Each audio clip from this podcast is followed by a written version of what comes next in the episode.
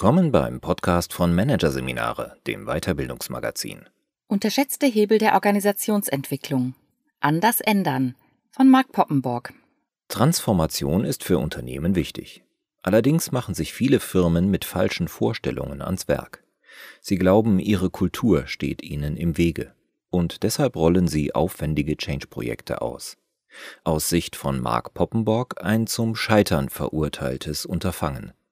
Der Unternehmer empfiehlt statt pompöser Programme pragmatische Wege der Organisationsentwicklung. Wie verändert man ein soziales System? Die naheliegende Lösung für viele Verantwortliche? Sie setzen die HR-Abteilung darauf an, ein Change-Programm auszurollen. Sodann läuft eine riesige Maschinerie mit Werteworkshops, Projektgruppen und Plakataktionen an. Häufig mit dem Ergebnis, dass der ganze Aufriss folgenlos bleibt. Dabei hätte man sich mit besserem Wissen über das Wesen von Veränderung jede Menge Aufwand sparen können. Nach meiner Erfahrung stehen sich Unternehmen vor allem mit drei Trugschlüssen über Veränderung selbst im Weg. Erstens. Veränderung ist kontrollierbar. Wahr ist, Veränderung hat in sozialen Systemen keinen Autor und ist deshalb auch nicht kontrollierbar. Das liegt daran, dass soziale Systeme keine Maschinen sind, die kausalen Wenn-Dann-Regeln gehorchen. Soziale Systeme sind lebendig. Man kann das leicht überprüfen etwa indem man fünf Wochen in Folge die genau gleichen Menschen an genau dem gleichen Wochentag zu genau der gleichen Uhrzeit in genau den gleichen Raum an genau die gleiche Stelle setzt und mit genau den gleichen Einführungsworten begrüßt und dann beobachtet, was passiert. Natürlich jedes Mal etwas anderes. Denn soziale Systeme sind komplexe Systeme, was bedeutet, dass sie sich selbst und ihre Umwelt am laufenden Band überraschen. Wenn also schon unter gleichen Anfangsbedingungen nicht der gleiche Ausgang zu erwarten ist, wie soll dies dann bei unterschiedlichen Ausgangsbedingungen möglich sein? Eben, gar nicht. Zweitens. Veränderung ist ein Projekt.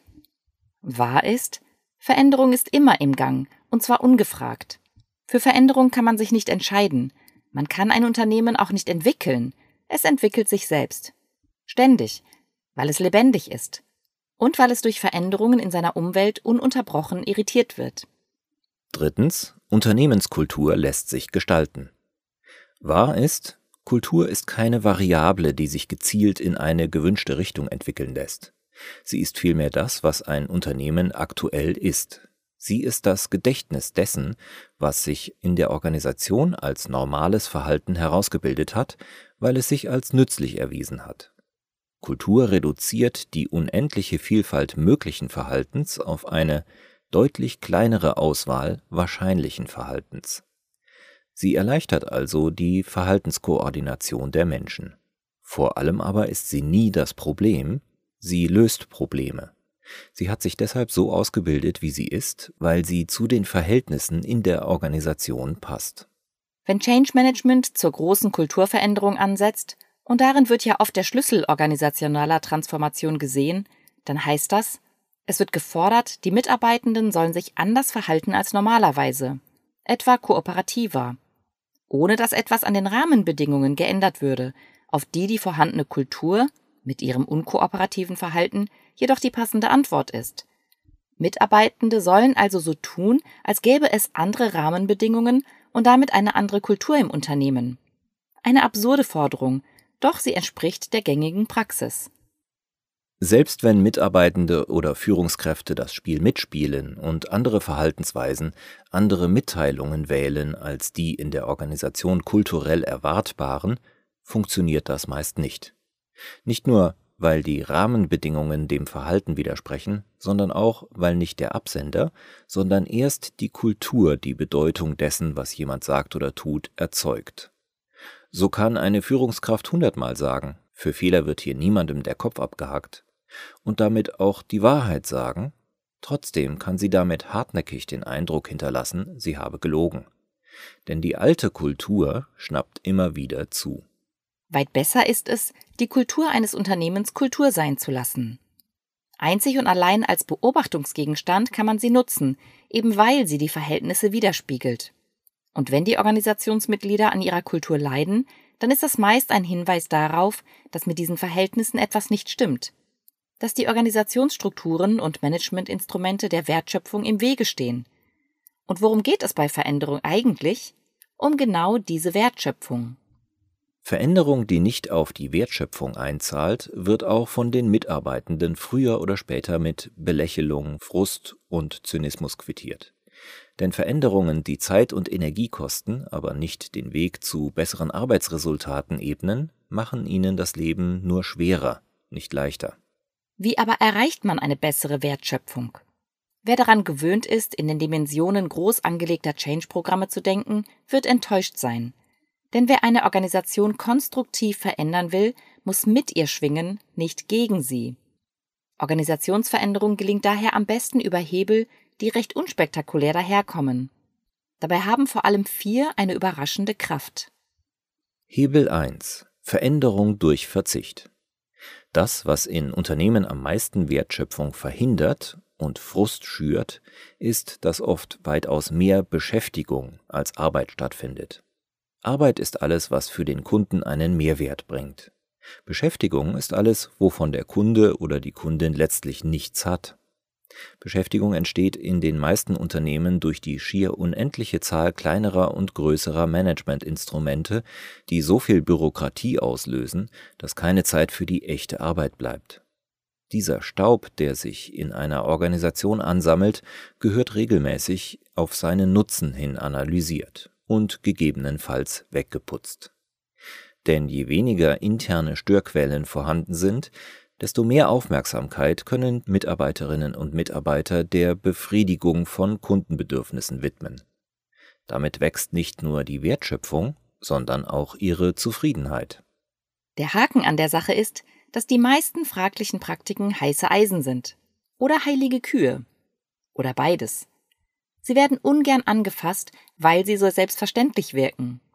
Kostenstellen, 360-Grad-Feedback-Systeme, Budgetprozesse, Dienstreiseregelungen, Mitarbeiterbefragungen, Provisionen, Reporting-Systeme, Talentprogramme, Zielsysteme. Das alles wirkt, als könnte es keine Welt ohne geben. Erst bei genauerer Inspektion entpuppen sich viele hochprofessionell erscheinende Managementinstrumente als echte Herde sinnloser Beschäftigung. Mein Rat an Unternehmen? Es ist sehr sinnvoll, noch ein Ritual obendrauf zu packen. Und zwar den Praktikenputz. Das bedeutet, sich regelmäßig 30 bis 45 Minuten Zeit zu nehmen, um sich eine oder mehrere Praktiken vorzunehmen und folgende Fragen durchzuarbeiten. Welche Überzeugung liegt dieser Praktik zugrunde? Warum haben wir sie einmal eingeführt? Fördert sie Beschäftigung oder Arbeit? Wie genau? Können wir die Praktik ohne Verlust ersatzlos streichen? Oder brauchen wir, wenn wir sie abschaffen, einen Ersatz für sie? Welchen?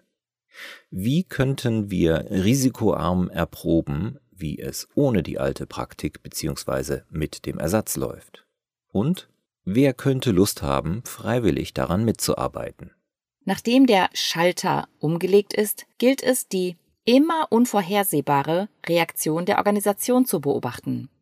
Manchmal muss man auch länger hinsehen, um eine positive Wirkung zu beobachten. Und manchmal war die Hypothese falsch. Dann muss man nacharbeiten. Veränderung ist komplex. Hebel 2 Veränderung durch Verfügung. Es gibt allerdings auch Praktiken, bei denen man sich die Analyse fast schon sparen kann. Das sind solche, deren schädliche Wirkung sowohl theoretisch als auch empirisch seit Jahrzehnten nachgewiesen ist. Ihr widerspenstiges Verharren im betrieblichen Alltag, trotz einer erschlagenden Anzahl dagegensprechender Studien, gleicht deshalb einer Sensation. Zu diesen Praktiken gehört zum Beispiel die leistungsabhängige Vergütung. Individuelle Bonuszahlungen sind in nahezu jeder Hinsicht schädlich. Doch sie vermitteln den Eindruck der Steuerbarkeit. Man legt Ziele fest, misst deren Erreichungsgrad und zahlt auf Basis dieser Erhebung Boni aus. Weil Zielvereinbarungen und Boni und viele verwandte Managementinstrumente auch, eine solche Sekundärfunktion erfüllen, sind sie so schwer loszuwerden. Was also tun? Es hilft hier herauszufinden, welche Funktion das Managementinstrument erfüllt. Stellt man fest, man vereinbart die Ziele ohnehin nur zur Schau, das Instrument schadet wenig, erfüllt aber seine unbewusste Sekundärfunktion weiterhin, dann kann man sich die Abschaffung vielleicht sparen wobei Machterhalt natürlich kein Selbstzweck ist. Es spricht nach wie vor vieles für eine Abschaffung, aber eben niemals ohne die möglichen Kollateralschäden unter die Lupe zu nehmen, die durch die Destabilisierung des sozialen Gefüges ausgelöst werden könnten. Handeln Mitarbeitende jedoch immer wieder für ihre Ziele statt situationsgerecht für das Unternehmen, ist die Sache ohnehin klar. Abgesehen von den mit ihrer Abschaffung verbundenen Übergangsschmerzen gibt es keinen guten Grund, im betrieblichen Alltag an den Boni festzuhalten. Das Einzige, was es dann noch braucht, ist eine kräftige Entscheidung durch die Top-Entscheider bzw. Top-Entscheiderinnen im Unternehmen. Richtig gehört, es braucht jemanden, der oder die Macht ausübt. Chefs. Ohne sie wäre die Handlungsfähigkeit der Organisation nur durch die Bildung von Mehrheiten zu erreichen, die Entscheidungen demokratisch legitimieren. Doch wenn sich jede Idee erst einer Gefälligkeitsprüfung unterziehen muss, bleibt von ihrem Kern meist nicht viel mehr übrig als ein mehrheitsfähiger und weichgespülter Beschluss ohne Ecken und Kanten. Jetzt werden manche fragen, wie, was? Weiß es die Chefin, weiß es der Chef also doch am besten? Nein, gar nicht. Eine Führungskraft ist nicht verantwortlich für eine Idee oder deren Beurteilung, sondern nur für deren Legitimation. Sie legitimiert Gruppen bzw. einzelne Mitarbeitende, von denen sie sich gute Ideen verspricht. Gerade dieses Vertrauen und das damit verbundene Risiko lässt sich nicht kollektivieren, indem es von einer anonymen Mehrheit getragen wird. Es gibt immer mehr Führungskräfte, die sich geradezu dafür schämen, sich als solche bezeichnen zu müssen und die deshalb zu einer Maskerade greifen, sich etwa in einem Akt euphemistischer Verklärung als Mentor oder Coach bezeichnen. Dass dieses Konstrukt nur Theater ist, ist schnell an der Antwort auf eine Frage zu ermessen. Können die Mitarbeitenden ihren Coach auch ablehnen und sich einen anderen suchen? Meist wird die Antwort Nein lauten, womit klar ist, hier wird kommunikativ über eine wahre Beziehung hinweggetäuscht. Führungskraft und Mitarbeiter muten sich wechselseitig ein Schauspiel voller Mehrdeutigkeiten zu, und die Führungskraft entzieht sich jeder Angriffsfläche. Die Quittung sind Misstrauen und Leistungserosion. Ich empfehle als Gegenmittel Tacheles reden. Das hilft, wie so oft, sich wieder näher zu fühlen und legt die Saat für Vertrauen. Eingriffe von oben sind also funktional und nichts, wofür man sich schämen müsste. Natürlich gibt es nach so einem Eingriff ein paar Nachbeben. Die Kultur mag vorübergehend einige unvorhergesehene Überraschungen präsentieren. Aber langfristig wird der Nutzen deutlich überwiegen. Hebel 3. Veränderung durch Nutzung von Vorhandenem. Wenn Mitarbeiter und Mitarbeiterinnen im Alltag mit vielen Überraschungen umgehen müssen und dabei auf eine formale Struktur stoßen, die sie behindert, dann weichen sie unweigerlich auf informelle Strukturen aus. Praxisbeispiel In einem mittelständischen Unternehmen haben die Kollegen eine neue Simulationssoftware entdeckt, die ihnen verspricht, einige Montagevorgänge deutlich besser vorbereiten zu können, was einen starken Rückgang bei den Nacharbeiten zur Folge haben dürfte. Blöderweise aber kann das niemand beweisen. Könnten die Kolleginnen und Kollegen selbst über den Kauf der Software entscheiden, wäre das egal. Die formale Struktur gibt jedoch ein Freigabeverfahren vor. Deswegen zieht man sich Ewigkeiten Kennzahlen aus den Haaren, biegt Argumentationen zurecht und führt taktische Vorgespräche mit Führungskräften, um die Chance auf eine Freigabe zu erhöhen, die dann aber dennoch nicht erfolgt. Die Kollegen sind aber so überzeugt von der Lösung, dass sie mit vergleichbarer Freeware selbst einige Simulationen durchführen, mit überragendem Erfolg. Das Resultat? An der formalen Struktur vorbei entwickelt sich eine informale Wertschöpfungsstruktur, von der die Mitarbeitenden Gebrauch machen. Eine der Geschäftsführerinnen erfährt am Rande von der neuen Parallelwelt. Sie erkennt den Nutzen, ist sich aber sofort der Sensibilität bewusst, die hier gefordert ist. Ist gut, ist gut. Ich will gar nicht mehr hören. Macht ihr mal, aber lasst mich da lieber raus. So ihr Tenor. Denn ihr ist klar, darüber kann nicht öffentlich geredet werden. Sie weiß aber auch, das Unternehmen profitiert erheblich von den Vorteilen dieses Arrangements. Also alles gut so? Leider nein denn die Tabuisierung hat ein hohes Maß an energieraubender Beschäftigung zur Folge. Die Involvierten müssen sich ständig darum bemühen, den Schein zu wahren. Sie spielen Business-Theater. Ein sehr wirksamer Entwicklungshebel besteht daher in der Legitimation solcher nützlichen Parallelstrukturen. Ein formal Mächtiger, eine Mächtige könnte die Ausnahme von der Regel als legitime Notwendigkeit absegnen und beschützen. In Unternehmen, die einer hohen Dynamik ausgesetzt sind, gibt es viele informelle Strukturen, die die Wertschöpfung gewährleisten. Es gibt also jede Menge Potenzial, sinnlose Beschäftigung auch an dieser Front zu verringern. Das Großartige an dieser Art der Veränderung? Die Lösung ist schon da. Es braucht keine geniale Idee mehr, keine Konzepte, kein Berater, keine Roadmap. Das Management muss sie einzig und allein vor der Übergriffigkeit der Organisation schützen, indem es verkündet, was hier passiert, ist gut so. Hebel 4. Veränderung durch Versuch. Was der Legitimation informeller Wertschöpfungsstrukturen sehr ähnlich ist, ist ein Organisationsexperiment. Auch hier werden Schutzräume ausgerufen. Der Unterschied ist, es gibt noch keine Lösung, die sich im Organisationsdickicht versteckt. Vielmehr wird für einen Teil der Wertschöpfung die Hypothese überprüft, ob es womöglich eine bessere Art der Organisation geben könnte. Der Auftrag lautet dann, löst das gemeinsam erkannte Problem. Wie bleibt euch überlassen. Und, wenn es nicht klappt, könnt ihr eure alte Welt zurückhaben.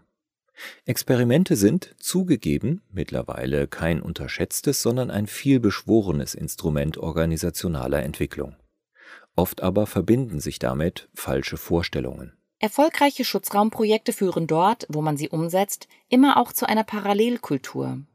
Dies verführt oft zu der Hoffnung, die neue Kultur könnte die alte sozusagen erziehen. Hier werden jedoch Ursache und Wirkung verwechselt.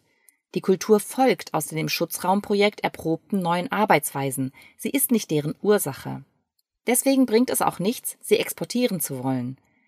Aber auch die neuen, anderen Arbeitsweisen sind nicht einfach so in andere Kontexte zu übertragen. Wenn sich also für eine konkrete Situation mit konkreten Mitarbeitenden für die konkrete Wertschöpfung eine Leistungssteigerung beobachten lässt, ist damit bloß Folgendes bewiesen. Für die konkrete Situation mit den konkreten Mitarbeitenden, für die konkrete Wertschöpfung mit der konkreten Organisationsänderung ist eine Leistungssteigerung möglich. Punkt. Mit anderen Worten, Schutzraumprojekte helfen nur dabei, Hypothesen zu überprüfen, die im Alltag mit der herrschenden Kultur keine Chance hätten. Sie sind aber keine Piloten, keine Kopiervorlage. Das Einzige, was man daher tun kann, ein gelungenes Schutzraumprojekt auf das nächste folgen lassen, sich also von Problem zu Problem robben. Ob ein Experiment erfolgreich war oder nicht, ist übrigens am besten anhand des Flurfunks feststellbar. Und ein weiterer guter Indikator für den Erfolg ist der Wunsch der beteiligten Mitarbeiter, genau so weiterarbeiten zu wollen. Nehmt uns das bloß nicht wieder weg, jetzt ist doch alles viel besser.